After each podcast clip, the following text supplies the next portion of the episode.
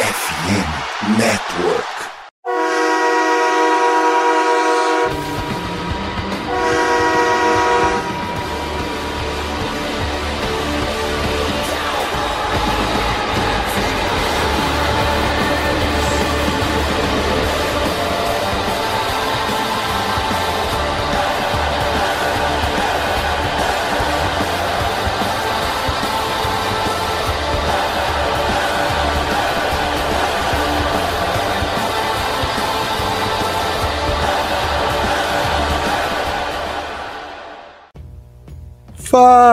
Fala, torcedor do time mais amado, mais querido, não mais sofrido do Brasil, dos Estados Unidos, do mundo.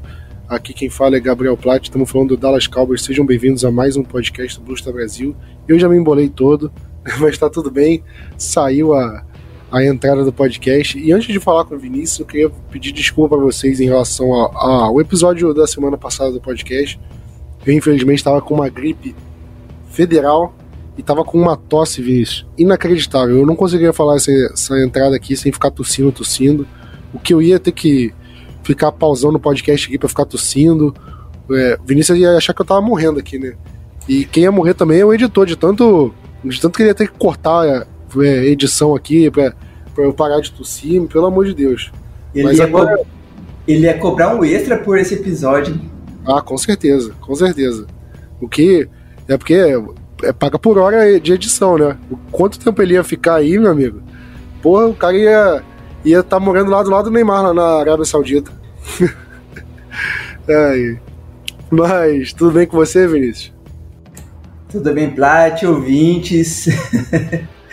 cara, bom demais é, voltar a ter jogo dos Cowboys, mas eu vou te falar. Eu acho que depois que, que acabou o primeiro tempo de jogo, já tava começando a ficar de saco cheio. Cara, jogo de pré-temporada, acho que vale a pena o primeiro quarto do primeiro jogo, né? Que foi o nosso último, assim, porque você meio que mata a saudade, caramba, voltou jogo do Cowboys e tal, e aí você vê. Mas aí quando você presta atenção, você vê, pô, não, não é o time titular ali, não é o deck, não é o Sid Lamb, não é o Micah Parsons, é o reserva dele, é o outro reserva, aí você já começa a ficar desanimado. E aí ao longo do jogo só piora, né? Porque Aí nem o reserva imediato tá jogando, é o reserva do reserva. Aí o reserva do reserva do reserva. Chega no último período ali, mano, só falta colocar o faxineiro, o gandula, né? Porque ninguém quer que o jogador se machuque e tudo mais. É, o Cowboys perdeu por 28 a 23, mas como a gente sempre fala, o placar do jogo é uma coisa que a gente não se importa muito durante pré-temporada, porque é, não vale a pena, né? Porque, como eu falei, são sempre os jogadores reservas, né? Não, os jogadores que vão jogar de fato o, os jogos da temporada regular não estavam em campo. Né? Praticamente todos eles não estavam em campo. Então faz sentido. O Jaguars, por exemplo, no primeiro quarto, botou, os times, botou o time titular. Né? Tanto que eles abriram 8 a 0 né? Porque eles tiveram a conversão de dois pontos. Eles abriram é, com o passe do Trevor Lawrence, Christian Kirk. De fato, eles jogaram com os titulares ali um tempinho. Mas o Cowboys nem isso, né? O Cowboys já começou direto com, com o Cooper Rush, começou com o Rico Daldo correndo, né? Jalen Tolbert. Você não viu o, deck lançando, é, lançando bola, você não viu o Sid Lamb recebendo passe. Né, e, e, de fato eu acho que o Cowboys está certo, assim, apesar de que você tem que dar um pouco de ritmo para o time titular, né, é, é, difícil você deixar ele muito exposto à, à lesão. Mas, Vinícius, se o, se o resultado não importa tanto assim, né? é, a gente tem que falar mais ou menos da, da atuação individual dos jogadores, né? Porque o Cowboys saiu perdendo por 14 a 0 conseguiu virar o jogo né, para 16 a 14 mas no final do jogo tomou a virada de novo, não conseguiu não conseguiu recuperar. E acho que dá para tirar algum, algumas boas situações, alguns jogadores que de fato foram bem, né, alguns jogadores que não foram tão bem. É, vamos começar falando do Cooper Rush, né, que foi nosso quarterback titular na partida. Ele acertou 10 passes de 12 tentados, ou seja, teve um aproveitamento até certamente bom. Só que foram 83 jardas, né? O que significa que ah, teve um rating bom, ok, mas ele não forçou muito passe. Teve uma média aí de 6.9 jardas por passe, não teve touchdown, não teve interceptação, então ele foi meio fazendo feijão com arroz, né? E vou te falar, Prat, eu achei, eu achei que ele jogaria até um pouco mais por ser reserva e tal, né? Assim, querendo ou não, a gente já usou ele como titular alguma, algumas vezes com as lesões do deck. E eu imaginei que ele acabaria tendo um pouco mais de tempo de campo. Mas assim, foi basicamente sólido, não fez muita coisa, passezinho super curto, né? Acho que ele tem uma média de 8 jardas no máximo. Deu um pouquinho de raiva desses passes curtos dele, porque teve uns momentos que a gente poderia tentar continuar a drive, pegar um first down, a gente não conseguiu. Mas é aquilo. A gente sabe da capacidade que o Cooper Rush tem, então acho que o Mike McCarthy entendeu que não tem necessidade de correr um risco de acontecer alguma coisa com o nosso QB principal. Eu acho que tá bem claro pro Cowboys quem é o quarterback titular. E titular é óbvio, né? Mas tá bem claro pro Cowboys que o deck é o que é o quarterback titular e que o Cooper Rush é o quarterback reserva imediato, né? Eu acho que não passa pela cabeça do Mike McCarthy que existe uma briga, por exemplo, do Will Greer com o Cooper Rush, por exemplo. Então você já sabe.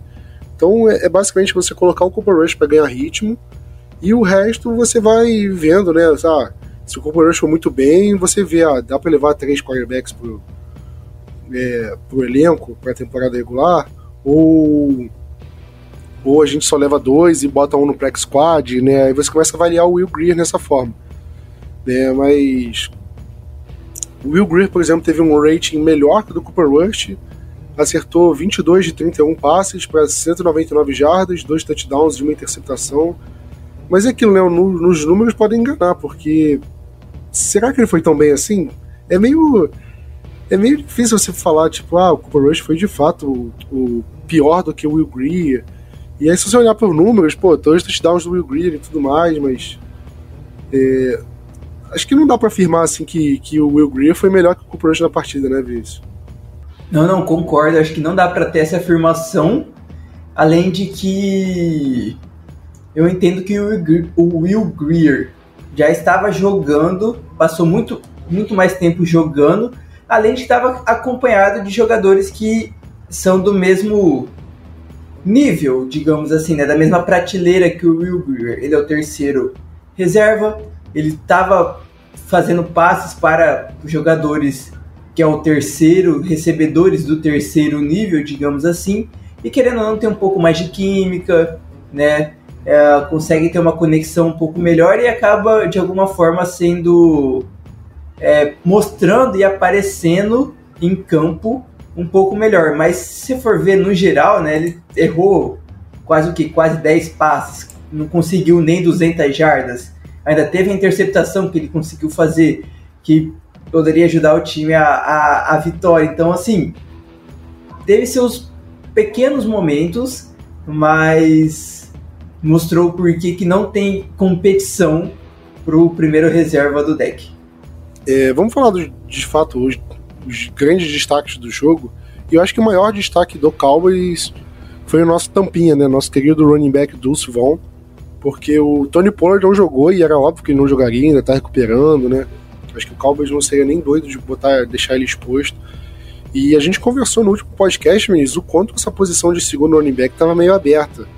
Porque da temporada passada para essa, a gente tinha o Rico Dowdle, que que já vinha né, da, da, da, última temporada e tinha feito jogado até relativamente bem, não tinha sido um desastre assim, tinha sido ok, mas não tinha sido, oh meu Deus, o melhor jogador do mundo. E tinha o Malik Davis que tinha mostrado potencial. Só que nesse jogo, né, o, o Dowdle correu seis vezes e não correu tão bem, a corrida dele mais longa foi para sete jardas. O Malik Davis teve quatro corridas para três jardas, sendo que ganhou. A corrida mais longa dele foi para cinco. Teve uma corrida que ele ganhou cinco jardas, e nas outras três corridas que ele teve, ele perdeu duas jardas para terminar com três. Então você vê como de fato ele não foi tão bem assim. E o Dulce Vaughn correu oito vezes e teve 50 jardas, mais que o dobro do Rico Daldo, né? E além de um touchdown. E você viu de fato o Dulce Vaughn muito acima do, de, dos outros dois, assim, pelo menos na briga, assim. Se, se a briga tivesse começado nesse jogo, ele, ele, ele tá de fato muito à frente desses outros dois? Cara, ao meu ver, o, o que o Dado e o Malik Davis, eles, os caras tinham que mostrar serviço, né? Como você falou, pô, não teve. O Doddle teve um pouco mais de, de tentativas, não conseguiu ir tão bem. Né? Ele até teve, eu acho que teve recepção, não lembro. Não, não te, ele não teve recepção, Malik Davis teve. Né? Conseguiu jogar na parte aérea. Mas assim, o Dowdle tava indo de certa forma mediano, só que aí vai lá e ele sofre aquele fumble perto de, da linha de TD. O Malik Davis, nada, não conseguiu uma média de uma jarda por, por carregada. Então, assim, o momento que era de Dowdle e Malik Davis de mostrar serviço, o Deus Valg passou atropelando eles. Do mesmo jeito que o Valg, que a, que a formiguinha atômica, atropelou a defesa do a defesa do Jaguars, ele tá começou a atropelar o, os dois running backs para tipo para pegar já esse primeiro reserva do Pollard. E assim, eu pelo menos eu tava é, ansioso, digamos assim, para ver o, o Deus se jogando logo. Falei assim, pô, os caras não vai colocar ele, não vai colocar ele, não é possível. Vai deixar para colocar ele só lá no final do jogo, não pode. E, cara, ele entrou, já fez, já fez uma diferença absurda. Tem, acho que uma das melhores fotos do, do jogo é ele, que, ele passando e, e atrás é dois jogadores do Jaguars batendo cabeça, por exemplo. Então, assim, a, o que ele colocou em campo para ser o primeiro jogo é, na NFL já colocou ele muito fácil acima do nível dos outros dois caras que a gente tem na lei. É, no jogo aéreo, Vinícius, o Rico Dowdle teve três recepções para 33 jardas, o Malik Davis teve 4 para 19 e o Dulce Von teve 3 para 6. Né? É, eu acho que, como você falou, o Dulce Von ele foi tão acima dos outros, correndo com a bola, que eu acho que ele sai na frente né, para essa vaga de running back número 2, para ser um cara que pode dar uma folga para o Tony Pollard em algumas situações, né? Porque o Tony Pollard, acho que o Cowboys não vai botar o Tony Pollard para correr 20, 20 vezes por jogo, né? Eu acho que o Cowboys é, entendeu com o Zeke que é, não se deve muito bem fazer isso, porque você pode acabar com o jogador, você pode fazer é, é cair acabando de pouco em pouco, ainda mais considerando que o Cowboys quer renovar com o Tony Pollard, né? Pelo menos aparentou no começo do ano. E o Dulce Vaughn é um, é um, cara que pode mudar, pode ser aquele cara que o Tony Pollard foi pro Zeke, né? Um cara de mudança de, de, de pegada, de pegar a defesa um pouco desprevenida. Né? algo que o Daldo e o Malik Davis não parecem ter conseguido. O que eu acho que pode acontecer, Vinícius, é agora o, o Vaughn ser testado não time titular, né, mano? O titular do Cal, mas ser testado mais no começo da partida, né? É, a, a, a, partir desse momento, beleza, você passou no primeiro teste, você deu certo, e aí agora, beleza.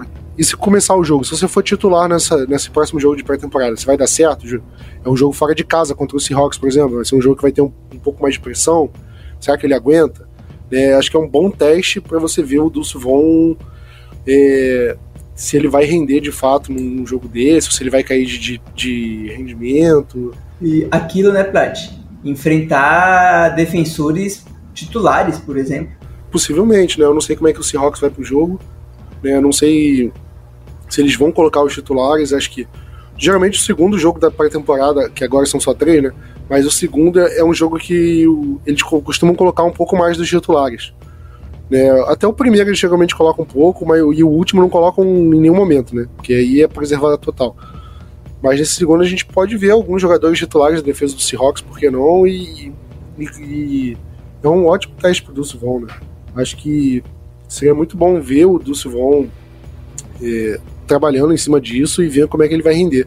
Se ele de fato vai render, se ele vai, vai tomar a pancada, não vai conseguir é, jarda após o contato.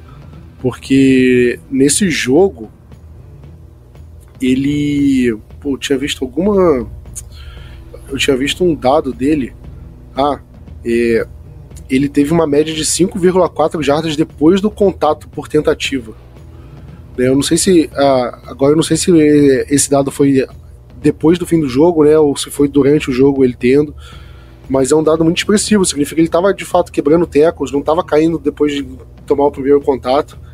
Então, eu acho que pode ser um bom achado, né? Da mesma, mesma forma que o Tony Pollard foi achado no terceiro dia do draft, o do Von também foi. Então acho que é, não é porque o cara é baixinho que a gente vai subestimar ele, eu acho que é um cara que a gente pode prestar, ficar de olho aí para pro, pra temporada regular. É, Vinícius, além dele no ataque, né, a gente viu o, o John Stephen Jr. liderar o time em, em recepção e, e em jardas, e teve um touchdown no fim do jogo também, né? Mas eu acho que além de falar dele, até porque ele jogou mais pro fim do jogo e tudo mais, é, a gente teve o Jake Ferguson liderando os Tyrants, né? Até porque a gente tá vendo uma, de fato, uma certa briga aí entre os Tyrants. O, o Schoolmaker só teve uma recepção para 8 jardas. E dos outros wide receivers, né, que a gente vê uma briga ali pelo fundo do elenco, principalmente acho que pela vaga que o Noah Brown deixou. Né, o, o Jalen Tolbert teve duas recepções para 29 jardas, o Ferroco teve quatro recepções para 27 jardas, ou seja, foi um pouco mais acionado. E aí a gente teve também o o Cavonte Turpin, né, tendo uma recepção para 15 jardas, mas o, o Turpin, Turpin, ele pede, né? É difícil. O, o Turpin tem as chances e, e parece que ele tá fazendo força para ser dispensado, para não ficar fora do time, né, Vinícius? Então, né, o já tinham falado que ele não iria retornar, é, é kickoffs e tudo mais. Aí dão a chance dele retornar e acontece o quê? Fumble. Aí Dallas quer colocar ele como recebedor para ver, só acabou tendo uma recepção, né? Eu, eu confesso que não lembro de cabeça é, quantos passes teve na direção dele, mas de toda forma, é só uma recepção. Foi o primeiro retorno do jogo, né? Oi? Foi o primeiro retorno do, do jogo, né? O primeiro retorno do, pro Cowboys, no caso. Sim, então. Realmente, realmente. E eu achava muito interessante a ideia do Turpin como jogador, não sei, o Cole Beasley, no estilo, né? Tipo, baixinho, um pouco mais de velocidade. O que a gente teve em alguns momentos com o Tavon Austin. É... Quem mais que a gente teve? Com o Cedric Wilson até também, por que não? Mas que fosse um cara que conseguisse fazer aquele tipo de jogada um pouco diferente, um, um end around, um jet sweep. Mas assim, ele tem que aproveitar as oportunidades que estão para ele. Porque o Jalen Tolbert é um cara que nesse segundo ano tá conseguindo é, não, não sei se superar as expectativas, porque a expectativa dele tá, tá baixa, mas pelo menos a minha com o Tobert era super baixa, mas parece que ele tá elevando o nível perto do ano de calor que ele teve. Então, assim, o Tobert está subindo um degrau, o Ferroco, ao que tudo indica, tá subindo o degrau, e o Cavante Turpin não tá subindo esse degrauzinho que também seria necessário, porque assim, se esses três jogadores sobem o nível um pouco mais, para mim já acabou fechado o grupo de recebedores e vamos para a temporada, por exemplo. Eu acho que aquele, o trio, o, o trio Gallup, Lamb e Cooks, né? Eu acho que ali tá fechado. E aí a, as vagas vão pro, pro resto, né? Isso eu não tô esquecendo de alguém, porque eu, eu sou péssimo de memória. Mas é, esses jogadores têm que se cuidar. O Cavonte Turpin, ele só basicamente foi pro elenco porque porque ele retornava e retornava bem, só que desde o fim da temporada passada que ele já andava vacilando, né? É, a gente viu ele dando alguns moles, é, sofrendo o próprio fumble em alguns e, em alguns retornos. Então ele já estava já tava ali meio na corda bamba no fim da temporada. E ele abre uma pré-temporada voltando a cometer erros assim, né? É complicado. Então, para um cara que ele não rende no ataque, né, não é utilizado no ataque. E ele começa a, a vacilar onde é, teoricamente ele é especialista, que é no Special Teams, né, aí começa a ficar difícil. Aí o Cowboys vai começar a testar outros jogadores ali para retornar, e se ele achar alguém tão bom quanto o Cavonte Turpin, não precisa mais ficar com ele, né? Um abraço.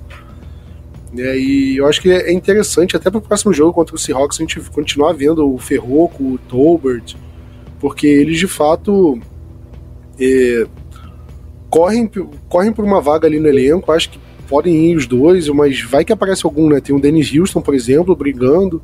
Ele que foi, acho que até titular no nosso no, na, na, semana 1 da temporada passada. Era um amiguinho aí do deck e tal, não foi tão bem. Mas um ano de experiência a mais, será que ele não pode render, né? Tem, tem isso. E tem, um, como eu, como eu falei, tem o John Stephens, que, que teve um touchdown ali no fim do jogo liderou o time em recepção e jardas recebidas, então é, vai que ele tem uma chance um pouquinho mais cedo no jogo, vai, vai que ele rende também, e aí? É mais uma dor de cabeça aí pro, pro, pro Mike McCarthy resolver no, no, no, nesse quebra-cabeça aí do elenco, né? É, e dos Tyrants a gente tem que ver a situação, né? Porque eu acho que o Jake Ferguson, desde a saída do, do Dalton Schultz, eu acho que ele desponta como titular, pelo menos o titular na semana 1. Né? E aí vamos ver quem, quem vai seguir a fila aí, né? É, se vai ser o Hendershot, se vai ser o Luke Schoolmaker, porque o Cowboys draftou um cara na segunda rodada. Né? Você não vai draftar um Tyrant na segunda rodada pro cara ser um reserva, ser segundo reserva. Né? É, o Cowboys confia de que em algum momento ele ou vai ser titular, ou ele vai brigar pela titularidade. Né? Então, é, é, um cara que o Cowboys confia muito e vamos ver como que ele pode render aí nos próximos jogos da pré-temporada ou durante a temporada regular. E o Sean McKeon, né, terminou o jogo sem nenhuma recepção, só uma bola na, na direção dele. E Vinícius, eu acho que se tiver um jogador aí que, que pode rodar aí nessa, nessa briga por Tyrants, pode ser o McKeon, hein? Perto do que o John Stephens que, né, igual você falou, eu, eu vi que o Stephens é Tyrande, você viu que é recebedor. Isso assim, se ele for Tyrande mesmo e tiver jogando, continuar jogando nesse estilo contra o Maquion, o Maquion roda. Tá que eu nem sei se a gente vai com quatro Tyrands, mas acho que no passado nós fomos. E então, assim, se continuar nesse nível, o Maquion no roda site fácil. Do o site oficial do Cowboys ele tá como wide receiver. Só que ele é número 49, né? É meio esquisito. Mas enfim. No site Totalmente. oficial tá como wide receiver. Vamos tratar ele como wide receiver. Então vamos. mas, mas, o Cowboys pode mudar de posição ele também, se achar conveniente, né? Vai, vai que. Sim, totalmente. Fácil, e facilmente também, né? Tudo dá pra ser encaixado. E, cara, acho que uma pessoa que gostou muito, muito, muito desse jogo, a gente vai falar um pouco mais sobre ele daqui a pouquinho, é um cara que gostou muito para a gente fechar a parte do ataque, é o Zac Martin. Ele viu aquela linha ofensiva e falou assim: opa, Jared Jones vai me dar um aumento salarial razoável para eu voltar, porque, cara, a gente precisa de profundidade na linha ofensiva. Tá faltando, acho que principalmente na parte de tackles. Eu, eu gosto do Farniok, o Josh, o, não sei se é o Josh Hoffman, Brock Hoffman, foi até razoável, mas aquele Shumedoga, mais ali para o Matt, o Josh Ball, o Matt Aledisco, que eu tinha é, esperanças no Aledisco, mas ainda não tá, não tá mostrando. Cara, a reserva da nossa linha ofensiva tá meio tenebrosa. Pior que esse Doga, cara, quando ele veio, eu perguntei para os torcedores do Falcons e do Jets, né, que eles achavam, porque foram os últimos times dele. E todos eles falaram, cara, é um cara muito fraco, muito fraco mesmo, e, e reza para ele não entrar em jogo, né? Porque ele vai ser no máximo um tampo buraco ali no, na, na, no elenco da linha ofensiva e pelo jogo, né, meio que mostrou isso, porque eu acho que é um cara sem, sem condição nenhuma de, de assumir, por exemplo, a titularidade em algum momento. O Josh Ball, desde o ano passado, que a pré-temporada já tinha sido uma tragédia, o Cowboys insiste nele, parece que o Mike McCarthy tem uma paciência triplicada em, em, jogador que ele, que ele drafta. Porque se o Josh Ball tivesse vindo é, free agent de outro time e tal, ele já teria sido cortado há muito tempo. O que a gente viu pouco na temporada passada, porque acho que ele se machucou, né? É, mas se não tá bem, já é também outro problema.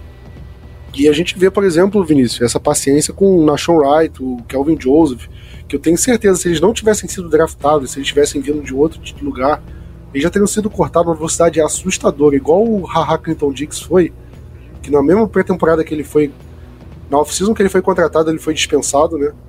Porque não devia estar rendendo. É complicado você dar essa, essa, essa paciência mais para jogadores que, pô, não estão desempenhando bem em campo para isso. Mas aproveitando o gancho para falar da defesa, Vinícius, eu queria falar do, do primeiro do cara que abriu o jogo enchendo nossos olhos, né? Que foi o safety Juani Thomas. Porque já na primeira na, na primeira campanha do jogo, né? Segunda jogada, né? O, o, o, Trevor Lawrence tentou um passe ali na, pra esquerda, o Evan Neymar, né? E ele conseguiu uma interceptação. Foi, pô, uma interceptação contra o, o, ataque titular do, do Jaguars, né? E é um cara que. É um cara que tá longe de ser titular do Cowboys, o, o Rony Thomas, que tem muito safety posição, né? Cara, nem nos 53 ele vai estar. Tá, já começa daí, é, por exemplo. Pois é, mas é um cara que, no mínimo, ele tá, tá brigando por isso, né? O Cowboys já tem o, o, trio ali, o Hooker, o Curse e o Donovan Wilson, né? Que o Cowboys já renovou com os três por um valor alto, então são caras que a gente vai manter. E aí fica difícil, com, contra com quem você que ele vai disputar, né? Porque tem o Mukuamo jogando muito bem, desde a temporada regular passada. Tem um, o Marquise Bell, né, que liderou o time em tecos na, na, na, partida, teve um passe desviado. Então, Vinícius, tem espaço para ele no elenco? É difícil, né? Cara, é muito difícil, porque assim, eu vejo Dallas levando o quê? 11 defensive backs, né? Você já citou três aí, fácil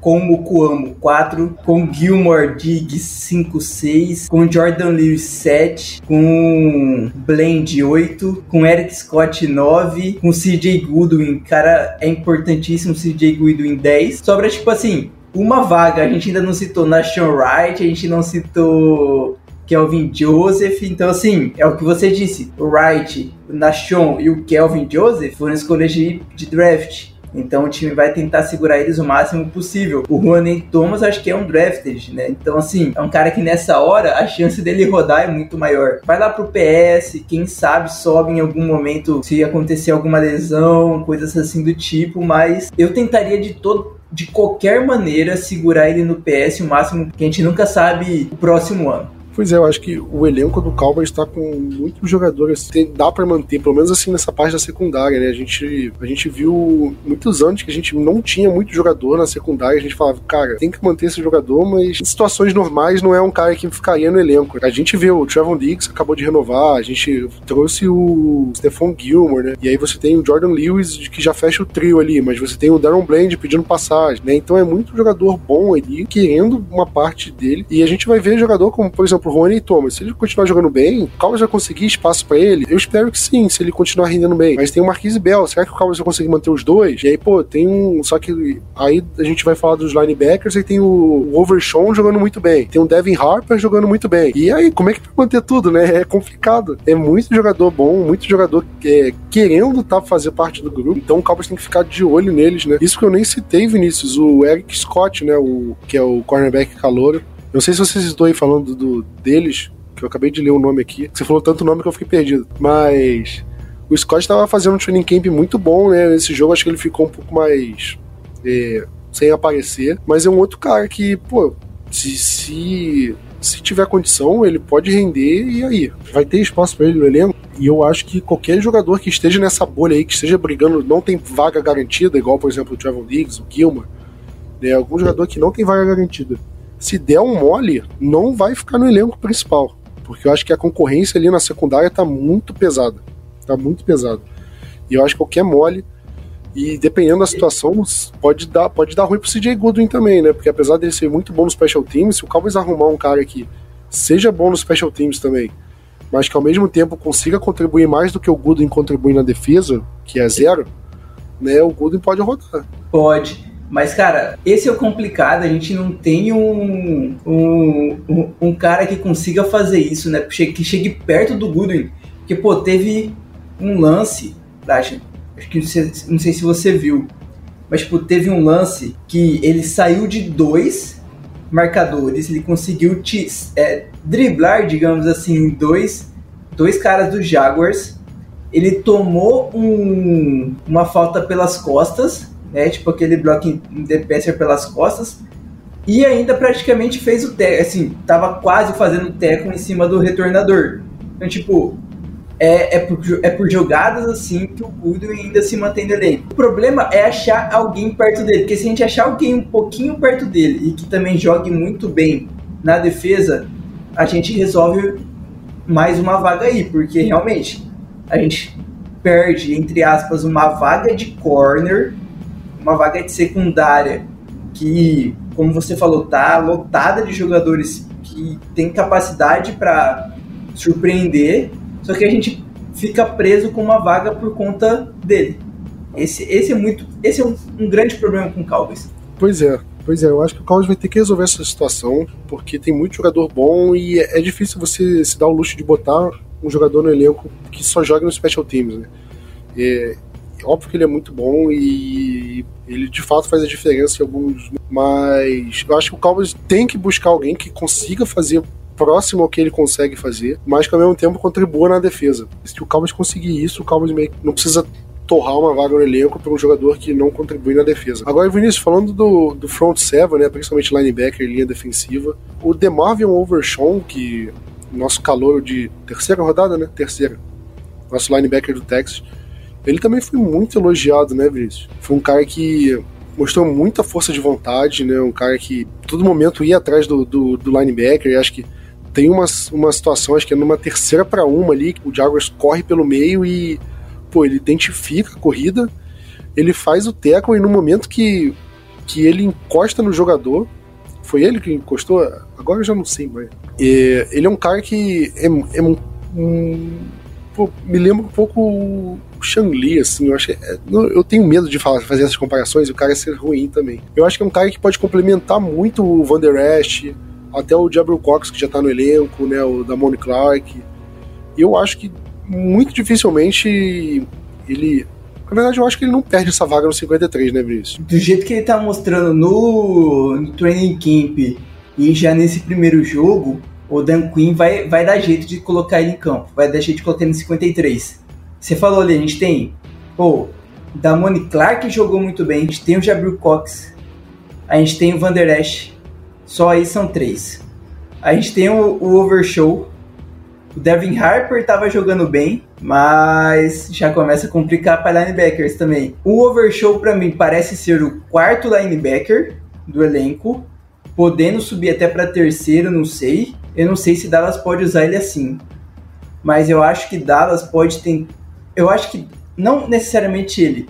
Mas eu acho que Dallas vai começar a usar bastante um dos nossos linebackers como um híbrido de edge também, de pass rusher, né? Como era basicamente o Micah Parsons desde sempre, desde a primeira temporada dele. Vai ser a mesma qualidade? Nunca. Eu acho que vai ser muito interessante essa possibilidade que o Dan Quinn vai criar para essa temporada de colocar o linebacker como pass rush e isso vai acabar abrindo de uma forma ou outra uma, mais uma vaga nesse grupo de linebackers e aí o Overshow fica tranquilamente no 53. O Cox ele meio que terminou a temporada passada em baixa, né? E até que ponto não pode fazer diferença de chegar um, um calor assim rendendo mais. Então não sei até que ponto a, a comissão técnica confia no, no Jabril Cox para dar a volta por cima nessa, nessa. Mas se o Cox demole, né, o, o Overshawn pode ver mais tempo de jogo do que ele. E na linha defensiva, Vinícius, acho que dá para falar do nosso querido calor de primeira rodada, né, o, o Mazi, porque o Mazi ele foi muito comentado durante o training camp inteiro, né, como o Mazi era grande, era um cara aí. E o que você achou dele nessa partida? Né, porque acho que por número é, é muito difícil falar, porque pô, ele teve um tackle só, mas isso não representa o que o jogador foi ao longo da partida, né? Você chegou a prestar atenção nele? Cara, eu tentei prestar atenção sim um pouco, só que aí depois eu tive que procurar algumas impressões, né, daquela galera que é muito mais aficionada e que trabalha só para isso, né? O foco dos caras é Dallas Cowboys, Dallas Cowboys, Dallas Cowboys 100%. E eu vi alguns questionamentos do tipo assim, se o Mazi é um jogador para para três downs, né, tipo, para as três descidas, para ele estar tá, tipo 100% do tempo em campo, ele ainda vai precisar melhorar um pouquinho. E pelo que eu percebi, acho que ainda concordo um pouco disso. Não sei se é por. Cara, é o primeiro jogo, a gente é, pode ser muito overreacting, é claro. Ele mostrou a força dele, sim. Porém, ainda falta aquela coisa assim, ainda tá um pouquinho cru pra, pra NFL. Pouca coisa. Acho que ele treinando um pouco mais resolve isso, mas eu acho que de imediato ninguém ali, eu acho que eu só o, Jonathan Hankins no máximo, tem a capacidade para ser um jogador de, de estar na linha defensiva de como defensive tackle para a, as três descidas. E eu acho que o Mazi. Eu vou, eu vou prestar atenção mais nesse próximo jogo do de sábado agora, para ver como que ele vai se portar. Porque às vezes pode ser só um primeiro jogo e eu vou estar tá falando muita abobrinha aqui depois. Pois é, eu acho que a gente tem que levar. É, ele é um cara que, independente da, da pré-temporada, ele vai estar tá lá na semana 1 jogando, né? Então acho que que importa é pra semana 1. Mas sempre vale a pena olhar, né? Principalmente porque escolha de primeira rodada, todos os olhos vão estar em cima dele para essa partida. E Vinícius, mais pra fechar aqui, né? Os, o, em relação aos jogadores da partida. E o nosso kicker, o Brandon Aubrey, né, ele acertou um field goal de 29 jardas, mas ele errou um extra point, né? Não é tão bom assim, né, quando ainda mais que é um cara que aparentemente ganhou a competição do, do Viscaíno, né, porque o Viscaíno foi cortado. Então o Cowboys meio que tá contando com ele, mas na, no primeiro jogo que o Cowboys conta com ele, ele errou um extra point, que teoricamente deveria ser automático para os kickers da NFL. Né? E o Cowboys parece que continua confiando nele e tal. O que, que você acha? Você confia nele ou, ou ele passa aquela impressão de que putz, pode errar a qualquer momento? Eu não confio, não. Eu quero achar um.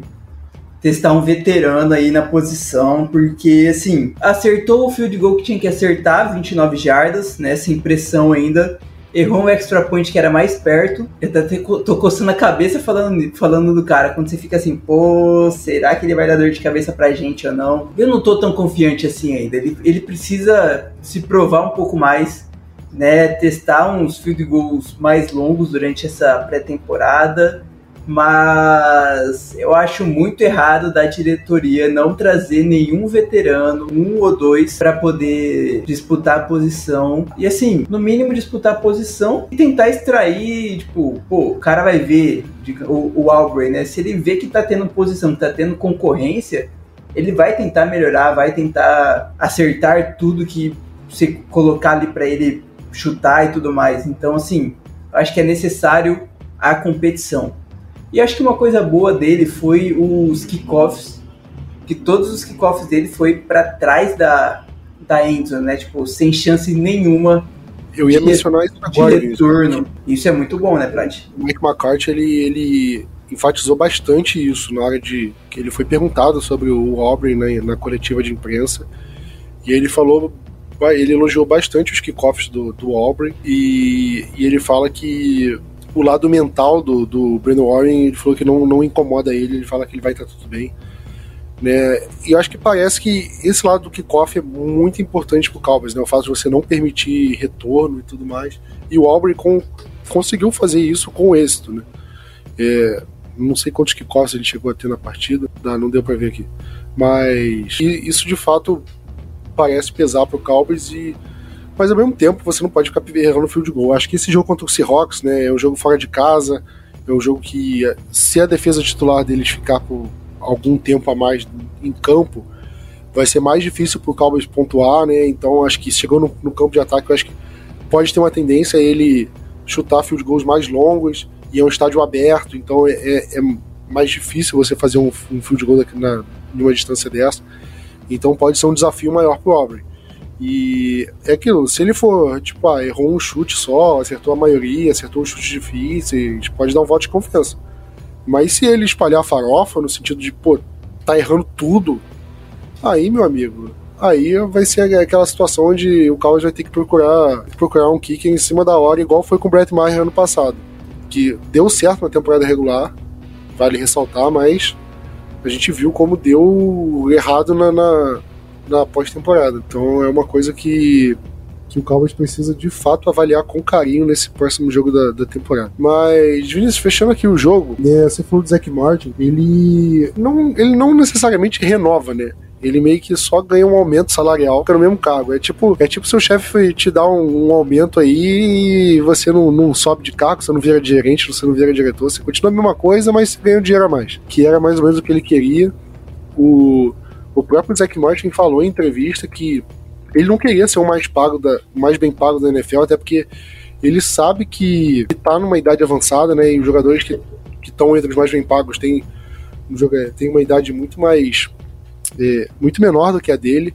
Ele está com 32 anos, acho que ele faz 33 esse ano já. E o Cowboys meio que garante um aumento para ele. Na, nessa temporada ele vai receber um, um, um, vai, vai pesar no cap hit um, salário de 11 milhões de dólares, na temporada que vem 23 milhões. Ainda tem dois anos meio que é, voidable. Agora esqueci como era a tradução em português. Mas enfim, são, são anos que não, não são anos de contrato, mas são anos que o Cowboys consegue espalhar o, o valor garantido do contrato dele. E Vinícius, você gostou dessa movimentação? Porque o Zach Martin ele fazendo. Ele falou que ele não ia aparecer para treinar até que essa é, esse aumento salarial acontecesse, ele de fato não, não foi pro treino. Começou a tomar multa por causa disso, né? E uma multa que estava chegando, beirando os um milhão de dólares, né? E agora, com a coisa resolvida, ele voltou a treinar. Cara, eu entendo, eu entendo muito o Zac Martin porque assim, o cara é o pilar da nossa linha ofensiva, né? Ele não machuca praticamente nunca. Quando teve que jogar como tackle, ele jogou, né? Diferentemente do Tyron, que era para ser o nosso segundo pilar da linha ofensiva, só que infelizmente a lesão assombra o Tyron, então assim, cara, ele olha pro lado, ele tem Terence Steele que ok, vai renovar por uma grana bem alta só que aí tem o Tyler Biadish, que é um terceiro anista, eu acho, já, mediano. Tyler Smith do, na outra ponta, como guarde também com ele, só que ainda é um segundo anista, tá começando. O Tyron, que é um veterano junto, mas que se lesiona. Então, tipo assim, ele é um cara que não se lesiona, faz o que pedem, é, tem mais All Pro que, que faltas, Pro Bowl que faltas. Eu não lembro se as faltas já passaram os All Pro deles, mas, tipo assim, o nível do Zac Martin pro que ele tava recebendo não condizia tanto. E aí, não estamos pagando ele o teto do teto do top do top? Não estamos. Mas já é uma evolução que, pô, acho que ele ganha aqui 4, 5 milhões a cada nesses dois anos, ou um pouco mais, alguma coisa assim, não lembro ao certo, 9, eu acho. Mas junto os dois lados. Paga o que ele merecia, o que ele vê que ele merecia, para Dallas. Não fica tão pesado assim, e volta o jogador que é super necessário, porque não daria pra gente jogar de, sei lá, Edoga na posição dele, Farniok ou algum outro jogador reserva que a gente tem no elenco. Pois é, ia arriscar muito e, e não só isso, você arrisca o próprio deck, né? Imagina, o Cowboy é, não paga o Zac Martin, ele não joga semana 1, joga o reserva dele, e aí o, o reserva não, não segura a pressão ali do Giants, o deck toma uma paulada fica fora oito semanas. Né? E aí, quem paga o prejuízo? O prejuízo, o prejuízo é, é maior em você pagar o Zeke ou você perder o, deck por bastante tempo, assim, né? Então eu acho que o Cowboys meio que colocou isso na balança, viu que tinha que pagar o Zeke Martin e foi o que aconteceu. Inclusive, Vinícius, no podcast passado a gente não mencionou a renovação do Trevon Diggs, né? Eu acho que dá para mencionar rapidinho, porque foi uma renovação bem grande, assim. É um jogador é um dos pilares da defesa, um jogador que foi, foi cotado para ser jogador defensivo do ano em 2021. De fato, foi muito bem. E agora ele é pago, né? Renovou por 5 anos e 97 milhões de dólares. E sendo muito sincero, é, foi um contrato muito bom, assim, se você olhar de, de cara. É, é um salário que não é tão grande na, nessa temporada, até porque essa temporada ainda está meio de contrato calor. Em 2024 ele vai pesar 16 milhões no, no salary cap se você olhar os cornerbacks mais bem pagos, está bem longe disso. Acho que tá. Acho que não chega nem no top 5. E se o Cowboys quiser, o Cowboys já pode cortar ele até em 2000, no fim da temporada que vem, Vinícius. 2024, acabou a temporada. Ele tá muito mal. Tipo, jogou muito mal 2023, jogou muito mal 24. O Cowboys já pode cortar ele e abrir um espaço no salary cap. Né? Ou seja, é um contrato muito bem estruturado, só que sempre fica aquele asterisco que a gente tem nosso querido Adam Prazifka, nosso careca, que na verdade é meio que um fantoche do Jerry Jones, vai saber o que, que aquele cara é. Que é um cara que lida com salary cap, reestruturação de contrato. E o contrato do, do Trevon Diggs, do jeito que está feito agora, é um contrato muito bom. Mas o que vai acontecer daqui para frente? Eu, isso aqui não é nem previsão, porque de fato sempre acontece. O Cowboys vai começar a reestruturar o contrato dele, vai transformar a parte garantida em bônus. É meio que como você pagar o mínimo da fatura do cartão, porque você tem que pagar a fatura toda. Se você não paga a fatura toda hoje, você paga o mínimo, você vai ter que pagar a fatura do cartão amanhã, esse mês que vem, em algum momento. Não adianta você ficar pagando o mínimo da fatura do cartão. Uma hora você vai ter que pagar o cartão todo. A fatura toda. Não tem jeito. Cowboys faz um pouco disso, né? Essa reestruturação é meio que você pagar o mínimo da fatura. Você joga o, o grosso da fatura lá pra frente. Ah, o meu eu do futuro é que se vira. E o, o Cowboys meio que faz isso. E aí chega o eu do futuro, o futuro chega no presente, e aí você dançou, porque aí você não tem dinheiro para pagar o próprio Diggs, para pagar o, o Micah Parsons, para pagar o Sid Lamb, e aí dançou, um vai ter que rodar, e é o que costuma acontecer. Se o Cowboys não reestruturar esse contrato do Javon Diggs, é um contrato muito bom, muito bom, estruturalmente assim. O problema é se reestruturar. Se reestruturar, você vai ver eu cuspindo marimbondo aqui, xingando aquele careca, em algum podcast daqui pra frente. Fiquem tranquilos. Vinícius, pra falar agora aqui, no último treino lá na Califórnia, né, antes de voltar pra Dallas, os jogadores caíram na porrada, né? Acho que o Sam Williams tomou, tomou a porrada do. Do Farniok, não, né? Foi do Biadish. Biadish. Você acha que é meio. é, é, você acha que é meio normal os jogadores se entenderem, fica tudo bem, ou você acha que já é meio vestiário do Flamengo, onde os caras estão caindo na porrada o tempo todo, já virou UFC mesmo e quebrar nariz, vai pro hospital, preparador físico entrando no meio. Cara, pior que teve o. Teve um lance que você vê que o. Acho que na segunda briga que eles tiveram, um dos treinadores, pre preparadores, alguma coisa assim do tipo, ele deu uma voada em cima do Sam Williams, eu acho, para proteger alguém da OL. Eu acho que, do, eu acho que o próprio Tyler Bia diz que, pelo menos, em vez de. Pelo menos assim, diferente de outros times, a gente não tá tendo preparador físico batendo, tá protegendo o jogador. Mas fora isso, cara, é trash talk, né? Você vai, você vê várias outras equipes fazendo, fazendo mesmo, acontecendo tretinha ali, aqui ou ali, mas chega no final do jogo, chega no final do dia, tá todo mundo de boa, todo mundo entende que é dar o melhor em campo, né? Mesmo que seja no treinamento, mas ali é o momento para eles criarem essas faíscas e tal para quando enfrentarem os outros times. Aí os outros times sim, você faça isso. Mas eu nem me preocupo não. Eu sei que é de boa. O problema é que quando acontece em Dallas, tudo fica muito maior, né? Do mesmo jeito que teve aquele trash talk do, do deck com o, o Calvin Joseph, não lembro certo quem foi, mas independente. Tipo assim, acontece em todo lugar. Mas em Dallas isso sempre acaba ficando muito maior do que realmente é. Pois é, eu acho que esse tipo de coisa acaba acontecendo um treino ou outro, mas não significa elenco rachado, esse tipo de coisa. Eu acho que meio que, sei lá, é, acontece um treino, um jogador se desentende com o outro e tal.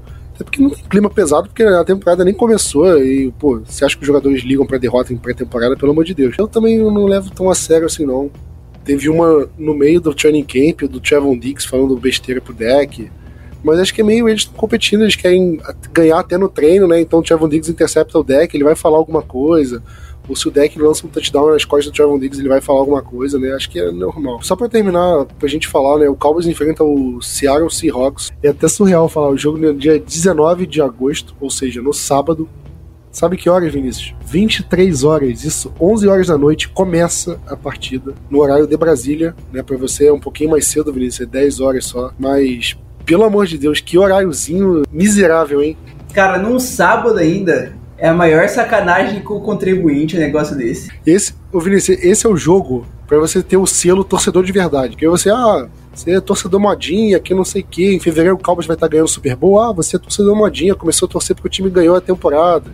Aí você fala, meu amigo, eu ganhei o selo torcedor de verdade porque em agosto eu tava assistindo um jogo sábado às 11 horas da noite de pré-temporada, um jogo que não valia nada, jogo com reserva do reserva, tava assistindo. Eu vou fazer um certificado aqui, vou, vou até botar uma, minha assinatura aí embaixo.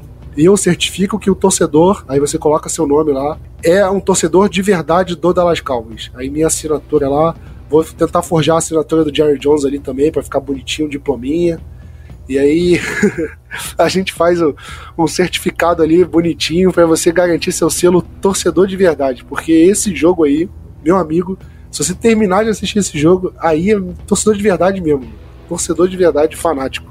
Eu só consigo pensar que, pô, não tem nada melhor para fazer num sábado à noite, não, cara, do que ver pré-temporada do Cowboys, sabe? Não, não tem nada para fazer a NFL e marcar um horário assim, né? É por. Na verdade, a explicação é porque o jogo é na, na costa oeste americana, né, em, em Seattle, e, e lá esse jogo deve começar o quê? Sete horas, por aí, oito horas da noite no máximo. Se existe a PEC After Dark, existia a PEC After Dark no college, é basicamente isso que Dallas vai fazer, porque a gente está lá na costa do, será do Pacífico, né? É péssimo, péssimo, péssimo isso. Péssimo, péssimo negócio. Colocava, colocava o jogo 4 da tarde lá, que aqui seria tipo 8, 9 horas da noite no máximo. Ainda é um horário mais tranquilo, né? Agora, 11 horas da noite começar é terrível. Vinícius, fala um jogador que você quer, que você quer e vai prestar atenção nessa partida. Vai ficar de olho. No ataque, Tolbert, novamente, e Overshow. Eu vou falar dois nomes, eu vou falar no, o próprio Dulce Von. Na verdade, eu vou falar o Malik Davis, porque o Malik Davis é um cara que eu, eu gostava na, no começo da temporada passada, né? Eu acho que ele mostrou potencial. No jogo passado não foi bem na pré-temporada. Então esse é o jogo para ele dar a volta por cima, porque se ele for mal de novo nesse, aí, meu amigo, aí fica difícil manter no elenco. E não vou falar o jogador de defesa não, Vinícius, vou falar o Brandon Aubrey, nosso que eu quero ver ele de fato jogando em território hostil, vendo o que, que ele pode é, demonstrar, porque se ele começar a errar chute de novo aqui, aí, meu amigo, aí, aí fica difícil confiar para a semana 1 da temporada regular, né? Que a gente, o, Cowboys não pode ficar perdendo ponto por erro bobo de kicker de jeito nenhum, porque pode custar vitória e pode custar muita coisa, né? A gente viu na, na, na, nos playoffs como podia ter custado caro aqueles erros do, do Brett Maher. Quer deixar bom de palpite ou é pré-temporada nem precisa, né? Ah, cara, pré-temporada o John Stephens vai fazer outro TD, sei lá, um negócio assim. tá, palpite acho que nem precisa, né? Ah, minha... também não. Nem, nem, nem importante placar no final das contas. Acho que, cara, o único time que se importa em vencer pré-temporada é o Baltimore Ravens. Fora isso, ninguém se importa. É isso, né? Os caras têm uma sequência de, sei lá, 10 anos ganhando todos os jogos na, na pré-temporada. Né? É, então, é surreal um negócio desse. Tipo Se você ouviu o podcast até aqui, eu, eu falei do emoji do, da prancha de surf, todo mundo mandou um surfista lá no, no nos comentários, gostei de ver. E quer falar um emoji pra esse, pra esse podcast, Vinícius? Qualquer um, chuta aí um emoji que exista, né? Cara. Um emoji desconhecido, assim, tipo vulcão. É. Fala uma fruta aí. Morango. Beleza. Então, morango. O emoji dessa semana é morango. Pode postar o morango. Se postar o vulcão também é porque prestou atenção no que eu falei ao mesmo tempo. Então, o cara é então. é O cara não, a próxima pessoa, né? Vamos excluir as outras pessoas que ouvem o podcast. Mas. É isso aí. Comenta no, no, no post que vai ter, no Instagram, no, no Twitter, no, no Threads, onde você viu o podcast, assim, na rede social, comenta lá. Deixa o um comentário com o emoji que a gente vai saber que, que você ouviu o podcast até o final e a gente vai dar aquela curtidinha. É isso, considerações finais, Vinícius. A gente tem quatro minutos aqui antes do programa expulsar a gente. né? Ah, cara, quem estiver acompanhando esse jogo, sinta-se privilegiado porque vai sofrer junto comigo que vou estar acompanhando fielmente e falando baboseiras no Twitter, dando play by play lá do, pro jogo pra galera, para quem quiser acompanhar e foquem em um ou outro jogador. Eu acho que pré-temporada pode aproveitar muito isso. Não precisa focar no, no, jogo inteiro, né? Tipo, aonde tá a bola. Foca em um jogador. Foca naquele jogador que você quer prestar atenção. Quem sabe vai para pro, pro elenco ou não, né? Um safety, um corner, tenta prestar atenção e ver como ele joga, se ele tá conseguindo marcar muito bem o, o recebedor, coisas assim do tipo, se for linebacker, se ele tá fazendo a, o cover muito bem feito, ou se ele faz a pressão, vai faz uma blitz bem interessante e tal. Eu acho que acaba sendo é, de certa forma legal para a gente que é torcedor prestar atenção em um só jogador nesses casos, porque o resto do jogo inteiro não é tão importante assim. E a gente não consegue fazer isso durante a temporada regular. Então aproveita essa a pré-temporada para fazer esse tipo de loucura, anotar as jogadas que acontecem, quantidade de corridas, quantidade de passes, um negócio assim. É hora de ser um nerd do futebol americano, é, é na pré-temporada. É, cobrem do Vinícius o, o diplominha do torcedor de verdade, porque eu, eu só vou assinar, tá? é, mas é isso aí, tamo junto. Aquele abraço e Go Cowboys. FM Network.